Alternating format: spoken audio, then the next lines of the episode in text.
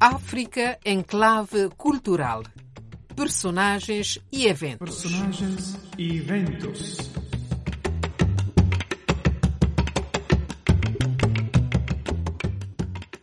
Saudações, Rádio Vaticano, com mais um número de África em clave cultural, personagens e eventos, o último deste ano de 2023. Um número dedicado a Leonora Miano, uma importante voz feminina da literatura africana. Autora de vários livros, o mais recente romance desta camaronesa francesa é Stardust, livro, na realidade, escrito há mais de duas décadas décadas, quando, com apenas 23 anos de idade, mãe solteira, sem abrigo nem licença de estadia em França, ela e a filha foram parar a um centro de acolhimento na periferia de Paris. O livro narra esse período difícil. É um romance íntimo sobre a dor e o exílio, lê-se nas recensões. Vamos ouvir um excerto deste livro lido pela própria Leonora Miano na emissão La Grande Librairie, a 15 de setembro de 2022. Passaremos seguidamente a uma entrevista acerca das obras de Leonora Miano, entrevista com António Pinto Ribeiro, investigador da Universidade de Coimbra, diretor artístico e autor de várias obras sobre a representação da África na literatura europeia e norte-americana. Teremos igualmente a crónica sobre Leonora Miano, do nosso parceiro nesta emissão, Filintilísio, da Rosa de Porcelana Editora. Oiga,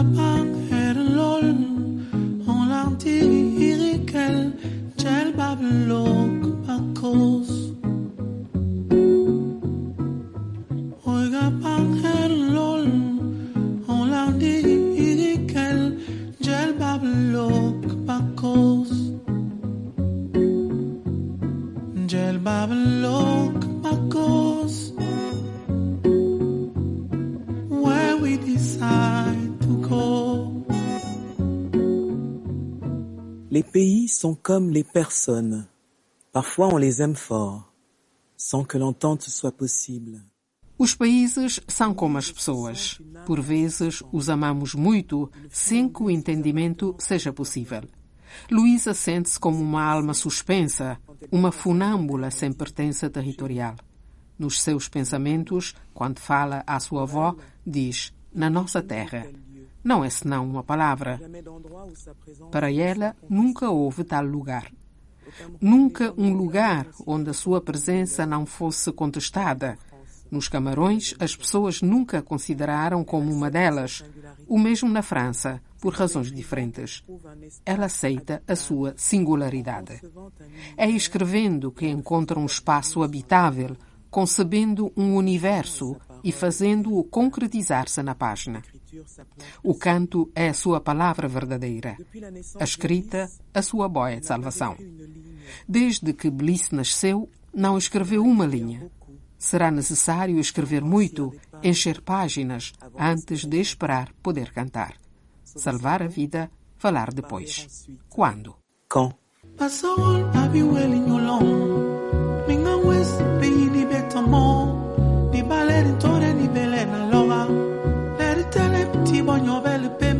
Where we decide to go.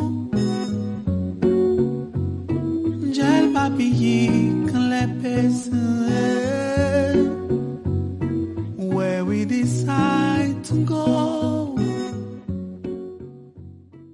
Doutor António Pinto Ribeiro, muito obrigada por estar conosco no programa África em Clave Cultural, Personagens e Eventos, um programa feito em colaboração com o poeta e editor Filinto Elísio e que esta, desta vez vamos dedicar à escritora camaronesa francesa Leonora Miano, que é uma escritora pluripremiada com várias obras, romances, ensaio, teatro, música, mas que parece pouco conhecida no mundo de língua portuguesa. Ora, o senhor citou-a num seu recente artigo publicado no Boala e intitulado Os Africanos Estão na Moda. Antes de falarmos especificamente da sua tese nesse artigo, eh, começaria por perguntar, eh, com certeza que já leu alguma coisa de Leonora Miano, o que é que já leu e por que é que é importante ler hoje esta escritora? De facto, já li algumas obras da, da Leonora desde há, desde há muito tempo. Ela, como disse, é muito pouco conhecida no universo da língua portuguesa, quer em Portugal, quer em Brasil, quer nos países africanos. Em Portugal tem apenas duas pequenas obras eh, traduzidas, mas é bastante desconhecida, mesmo no meio académico não há assim grandes referências ao trabalho notável e imprescindível que ela vem a fazer há, há muitos anos. Como disse, é uma escritora franco-camaronense, mas que vive em França desde os seus 18 anos. Ela viajou muito cedo para a França para fazer o seu, os seus estudos e acabou por eh, residir e tem, aliás, nacionalidade francesa uh, atualmente. A Leonora Biano tem uh, várias particularidades como escritora, primeiro porque é uma grande escritora no sentido em que domina perfeitamente o francês no sentido literário do termo, como aliás outras línguas nacionais, e tem uh, também a peculiaridade de ser uma escritora de romances, mas também e muito de ensaios, que tem um impacto muito grande naquilo que nós podemos designar como os estudos uh, africanos, os estudos femininos africanos e toda a problemática da relação entre a África, a Europa e os Estados Unidos. Digamos que alguns dos temas mais fortes e mais uh, impactantes têm a ver com uma análise fecunda, disciplinada, metódica, que faz há muitos anos sobre o tráfico negreiro. E um dos aspectos muito interessantes das suas análises decorrem de dois factos. Primeiro, o impacto da Guerra de Secessão nos Estados Unidos, que não foi só uma guerra pela reunião dos Estados ou uh, contra a mesma reunião por parte dos solistas, mas foi também uma guerra que decorria da vontade da libertação das pessoas escravizadas nos Estados Unidos. E a análise que ela faz é uma análise muito profunda e detalhada do que foram os movimentos dos um, afro-americanos uh, na guerra e depois o seu protagonismo naquilo que foram também a reivindicação dos direitos civis dos uh, negros a viver nos Estados Unidos. Teve acesso e recorre a um conjunto de fontes bibliográficas e documentos que até há muito pouco tempo eram inéditas enfim, no circuito deste tipo de estudos. Também outro aspecto muito importante e que pouca gente porventura terá pensado tem a ver com o facto dela chamar a atenção para a situação que foi o tráfico negreiro, as consequências que teve em África. Ou seja, com o tráfico houve milhões de, de homens e de mulheres, mas maioritariamente homens que foram obrigados a partir para o Brasil e para os Estados Unidos, enfim, para outros lugares, deixando as suas aldeias, estados, de alguma forma, com a ausência destas pessoas que partiram.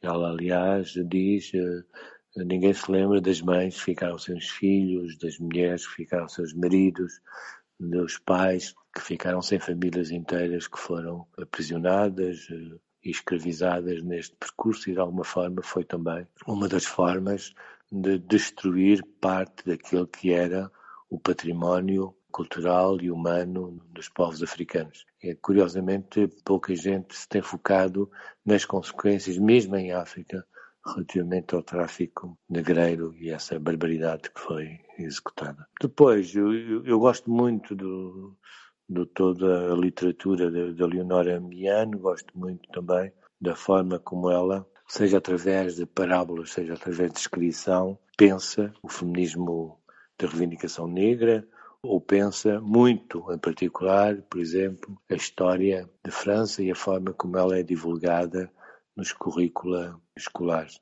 Há um texto lindíssimo que em português se diria para que é que serve. Eu vou citar duas ou três frases que parecem muito claras em relação a esta amnésia que existe sobre a presença dos afro-europeus na Europa.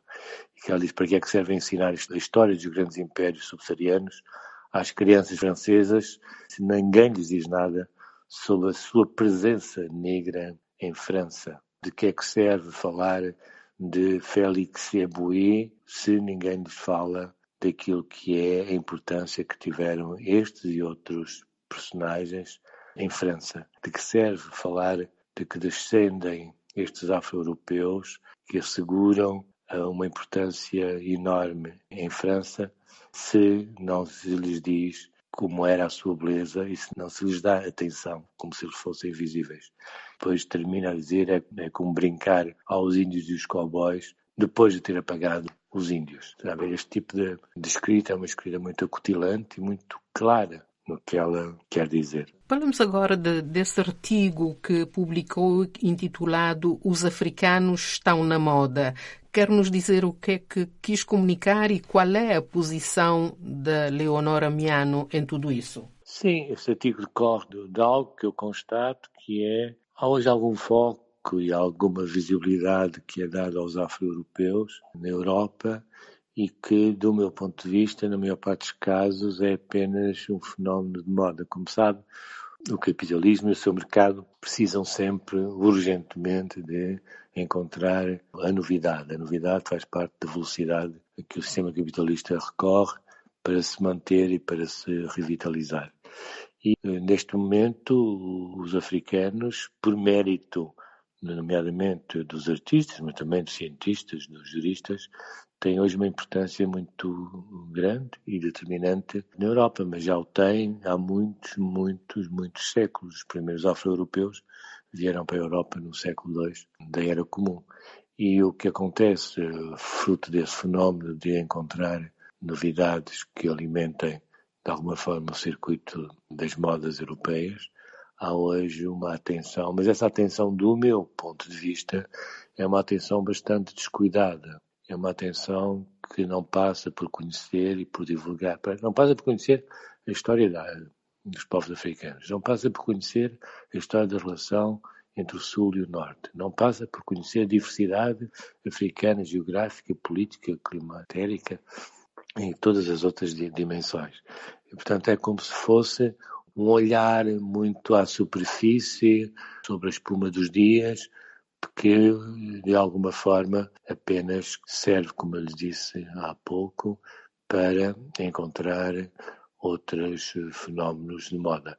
É evidente que isto em pouco afeta, pouco afeta os grandes talentos africanos no domínio das artes e das outras ciências que vivem na Europa, mas eh, afeta todos aqueles que não têm essa visibilidade, digamos, dos circuitos de mercado, porque há milhares, há milhões de africanos imigrantes na Europa que esses não estão na moda porque o sistema capitalista e os poderes e os, as instituições não lhes um, reconhecem o estatuto de cidadania a que eles naturalmente têm, têm direito. Pois isto uh, nos conduz a um outro conceito que a Leonora Miano uh, trabalha muito, isto é, na questão do racismo, ela fala de branquitude e uh, convida os europeus brancos a desconstruírem essa branquitude que, segundo ela, tem a ver com o poder que continua uh, a subjugar, a atirar para a invisibilidade uh, o, aqueles que ela chama afro-europeus seriam, não é? E, e, toda essa gente que, como diz no seu artigo, não, não tem nenhuma visibilidade nesta moda que vai por aí de valorizar artistas africanos. Ela, de facto, pega nesse, nesse conceito, na verdade é uma origem anglo-saxónica, whiteness, que traduz para, para blanchité, depois, portanto, para, em português para branquitude, e uh, diz que o conceito em si tem uma carga de imposição de subalternidade. Por si próprio, o conceito já carrega uma história da exploração, já carrega em si uma história de imposição cultural, de língua, de formas de comportamento, de relações de poder, de relações de trabalho. E o que ela sugere é no limite da possibilidade de alguns brancos o terem a capacidade de desconstruir, ou pelo menos de terem consciência daquilo que contém, que está implícito nesta, nesta branquitude, que é, de facto, uma forma de poder. Nos dias de hoje, de qualquer maneira, fala-se muito em descolonização, eh, no combate ao racismo, como que uma nova vaga, eu noto isso também entre os afro-europeus portugueses, eh, dos que estão em Portugal. Por que é que as obras de Leonora Miano, tão importante nesta matéria, eh, não atraem, leitor, não atraem leitores na área dos países de língua portuguesa? Pois, quer dizer, deve haver várias razões. Uma das razões é que né, este movimento de descolonização que acontece em Portugal e noutros países, noutros países eh, da língua portuguesa não é fruto de um trabalho sistemático de, de procura. As editoras uh, cuidam pouco deste, deste aspecto, não é? E então, digamos, eles não aparecem. Depois, entre o, os mídia, que são determinantes na promoção ou, ou, na ocultação, mesmo que não seja propositada, de alguns autores, eh, também não têm cuidado, não têm cuidado dela. Creio que é lamentável, mas eh, no caso, enfim, de Angola, Moçambique, Guiné, eu acho que seria particularmente importante que ela fosse dada a conhecer, fosse traduzida, até porque é uma, tem, tem uma escrita eh, muito clara e de uma enorme qualidade quer literária, quer estética, quer, quer política. Eh, eu lamento que de facto ela não seja traduzida e divulgada e nos, nos fóruns onde estes temas eh, devem ser tratados não, não tem aparecido. Eu acho que tem a ver também com fenómenos, mais uma vez são fenómenos de moda, porque acontece haver dois ou três casos de autores ou autoras mais conhecidas eh, por terem acesso mais imediato aos mídia e que naturalmente são mais fáceis de promover e de divulgar e de comercializar. Mas uh, eu estou absolutamente crente que a importância da Leonora Miano naquilo que é não só o trabalho da descolonização, o trabalho da história subsaariana em relação do Sul com o Norte, é tão, é tão importante que, que vai acabar por ser conhecido e, e ser divulgado, porque ela é uma autora incontornável. Eh, para concluirmos, doutor eh, António Pinto, para quem quisesse aproximar-se das obras de Leonora Miano pela primeira vez, enfim, uh, o que é que aconselharia para começar? Eu acho que há dois livros, eu diria três, uns que se chamam em português, chamar-se-iam Escritos para a Palavra, o outro chama-se A Oposição da Branquitude, eh, reflexões sobre o problema branco e depois eh, creio que é um dos seus últimos livros que me parece absolutamente eh, incontornável é o Afropine Sul. São contos. Acho que estes três entre os 17 ou 18 livros que ela tem publicado. Que não estão traduzidos em português, de qualquer maneira. Em português, não. Não, mas isto, por exemplo, pode ser um desafio para alguns alguns tradutores e que se interessem por estas questões. Uh, professor uh, António, António, Pinto Ribeiro, agradeço-lhe imenso por esta partilha com, conosco, com os nossos ouvintes e esperamos voltar a tê-lo de novo nos nossos programas, até porque vejo que uh, trata assuntos como a questão dos museus, etc, etc, que nos interessam sempre né, neste programa dedicado a personagens e eventos da cultura africana e na diáspora. Será um gosto. Muito obrigado e boas festas já agora. Sogol abikirel ikere matam basol sol ba bike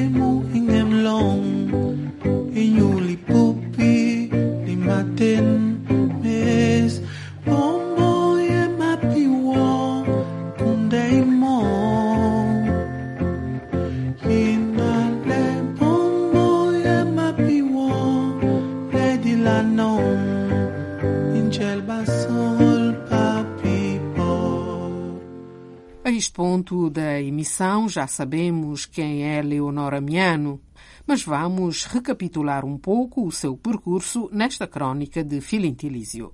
Laureada com o Prêmio Fémina 2013 pelo seu livro A Temporada das Sombras, Leonora Miano publicou este ano o ensaio O Oposto da Brancura, Reflexões sobre o Problema Branco, em que analisa todo o sistema de dominação ligado à racialização do mundo. O livro também versa a desconstrução da branquitude e o racismo estrutural que vai para além da cor da pele. Tornou-se ela notável pela representação dos afro-europeus em França, onde mora, e um pouco por todo o mundo, desdobrando-se em conferências e apresentações de livros. O seu trabalho, como intelectual e escritora, centra-se nas questões da raça, no rescaldo do colonialismo e nos temas relacionados com a invisibilidade das chamadas minorias. Leonora Miano nasceu em 1973 na cidade de Douala, nos Camarões, onde viveu a infância e a adolescência antes de partir para a França em 91 para fazer os seus estudos universitários. Naturalizou-se francesa em 2008 e já em 2010 fundou a ONG Marogani, dedicada a projetos sobre a diáspora negra. Com várias obras literárias publicadas em diversos idiomas, Miano ganhou o Prémio Revelação com o livro O Interior da Noite em 2005, o Prémio Goncourt com o livro Contornos do Dia que Vem Vindo em 2006, o Troféu das Artes Afro-Caribenhas pelo romance Amanhecer Escarlate em 2010 e o Prémio Fémina e o Grande Prémio do Romance Mestiço com o livro A Estação das Sombras em 2013, como já foi referido. O livro Escritos para a Palavra ganhou o prémio Seligaman contra o racismo em 2012, ano em que foi galardoada também com o Grande Prémio Literário da África Negra pelo conjunto da obra. A sua obra, constituída hoje por sete romances, várias recolhas de textos curtos, peças de teatro e seletas de conferências, pretende resituar os povos africanos em África ou na diáspora, na sua experiência humana global. As atribulações íntimas das suas personagens são vozes tipo da multiplicidade e da diversidade que contém toda a africanidade. Sob tal ótica, Miano escreveu também um repertório de canções em francês, que intitulou de Sankofa Cry, no qual recria e explora as emoções dos primeiros subsaarianos deportados através do Tratado Transatlântico. A sua interpretação dessa barbárie histórica reconstitui a humanidade negada aos escravizados e deportados e induz a uma tomada de consciência desse momento particular da história humana.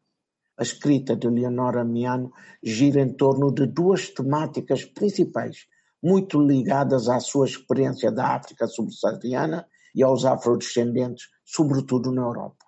Através de personagens diversas, a autora projeta a sua individualidade existencial, questiona o impacto das grandes histórias sobre as pequenas. Para Miano, torna-se primordial interessar-se pela realidade das populações perspectivadas a partir do exterior, vistas essencialmente através dos estereótipos. Igualmente, o seu trabalho aborda o rescaldo do colonialismo e as questões relacionadas com a tal invisibilidade das minorias, sobretudo em França, interessando sobremaneira a tomada da consciência política e cultural dos afrodescendentes. Pela força do seu pensamento e da sua escrita, Miano vem contribuir para o despertar da consciência do mundo.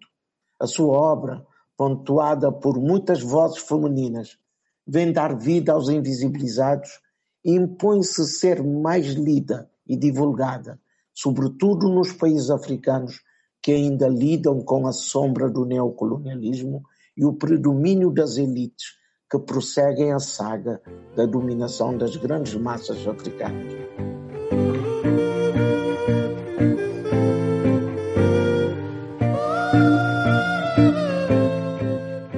Era, pois, o pensador cabo-verdiano Filinto Elísio, poeta, ensaísta, editor.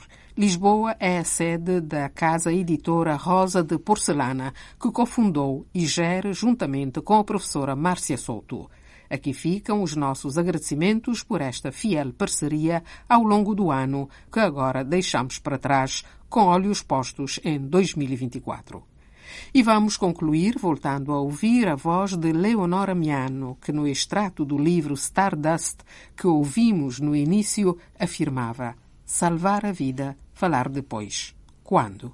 Este salvar a vida não passou desapercebido a Augustin Trapenard, condutor do programa da televisão francesa La Grande Librairie, da televisão pública francesa.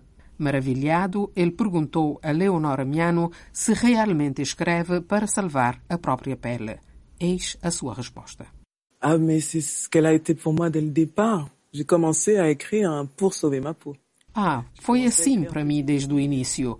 Comecei a escrever para salvar a vida. Era ainda mocinha quando comecei a escrever, na sequência de uma primeira, infelizmente haveria muitas outras, de uma primeira agressão sexual, de que não conseguia enunciar o ocorrido e queria absolutamente confidenciar com uma pessoa querida. Então escrevi.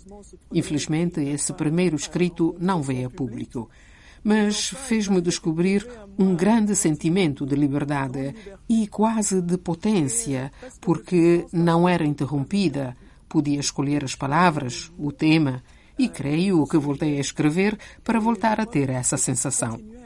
E por muito tempo escrevi coisas muito pessoais antes de passar à grande história, a coisas coletivas. É isso.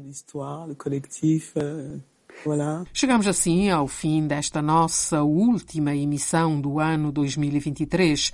Não nos resta que agradecer a todas e todos vós que nos acompanhastes ao longo deste percurso, aos numerosos artistas que por cá passaram, ao Filintilísio pelas suas belas crônicas e aos peritos que nos ajudaram a compreender e apreciar melhor a África e a sua diáspora em clave cultural.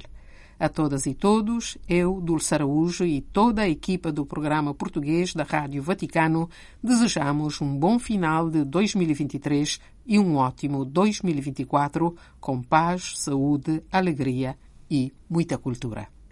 As músicas que nos acompanharam nesta emissão são do camerunês Blik Bassi e são tiradas do álbum 1958, editado em 2019. E aqui fica mais uma faixa. Até 2024.